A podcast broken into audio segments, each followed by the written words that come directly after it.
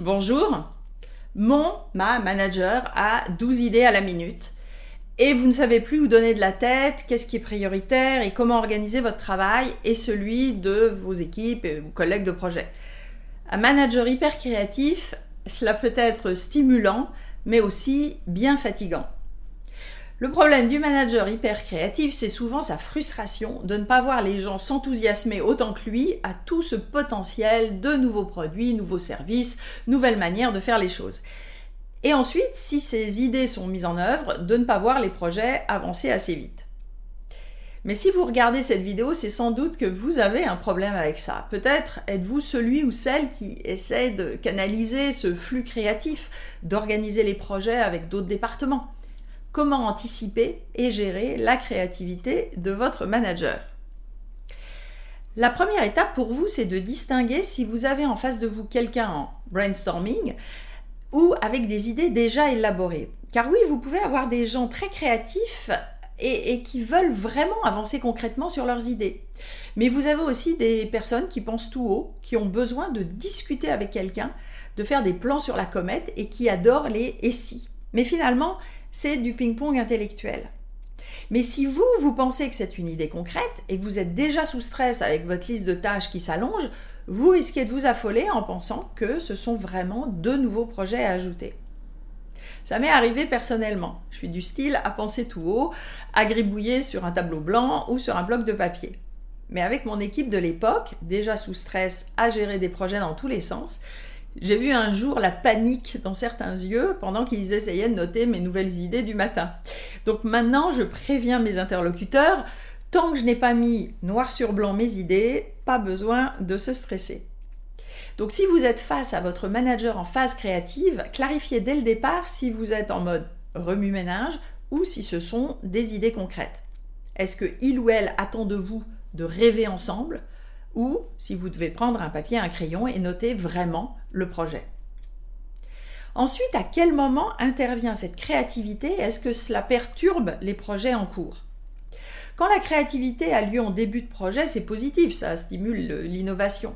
Mais si vous êtes gestionnaire de projet, c'est terriblement frustrant d'avoir quelqu'un avec un pouvoir décisionnel qui intervient pour optimiser un projet déjà lancé ou même changer d'avis quand il ou elle pense avoir une meilleure idée.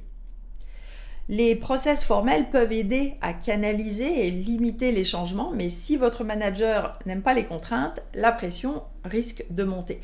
Et vous, vous vous retrouvez à jongler pour satisfaire tout le monde. Alors, comment gérer un ou une manager hyper créatif Je vous propose quelques pistes de réflexion et d'action. D'abord, précisez ce qui vous gêne ou vous frustre, quel comportement et à quel moment, pour pouvoir être précis dans votre feedback et aussi savoir quand anticiper ces situations.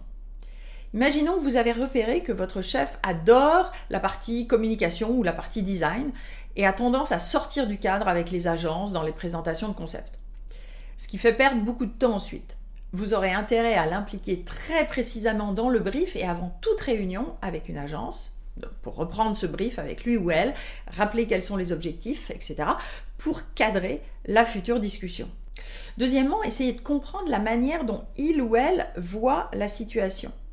De vous mettre dans ses chaussures et de comprendre son environnement, sa personnalité et ses points sensibles. C'est quoi ses objectifs, ses enjeux business ou enjeux politiques? Et aussi ses croyances, notamment liées à son expérience. Si dans sa tête, on peut toujours changer une formule produit six mois avant le lancement, D'ailleurs, la dernière fois, ça a bien marché, n'est-ce pas? Il va falloir travailler sur la croyance.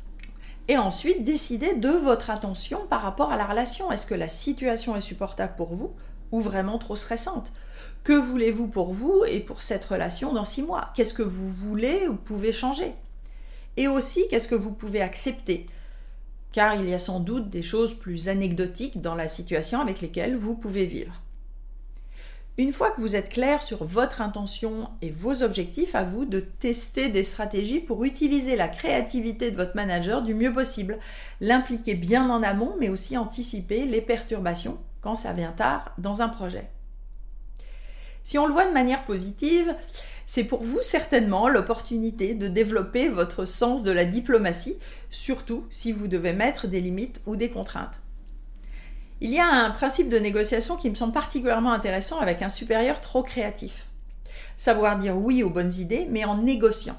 Par exemple sur les délais, pour avoir de la marge de manœuvre, au cas où il y ait une autre bonne idée à rajouter euh, demain. Dire non, mais en restant positif. Donc faire le tri nécessaire, mais en évitant d'être abat-joie et de créer des frustrations et des conflits avec votre supérieur. Pour conclure, chaque cas est unique, vous, l'autre, la situation autour. Et quand nous sommes dans nos émotions, difficile de faire la part des choses. Se faire accompagner est une ressource à laquelle on ne pense pas toujours, mais un coach professionnel peut vous aider justement à prendre du recul.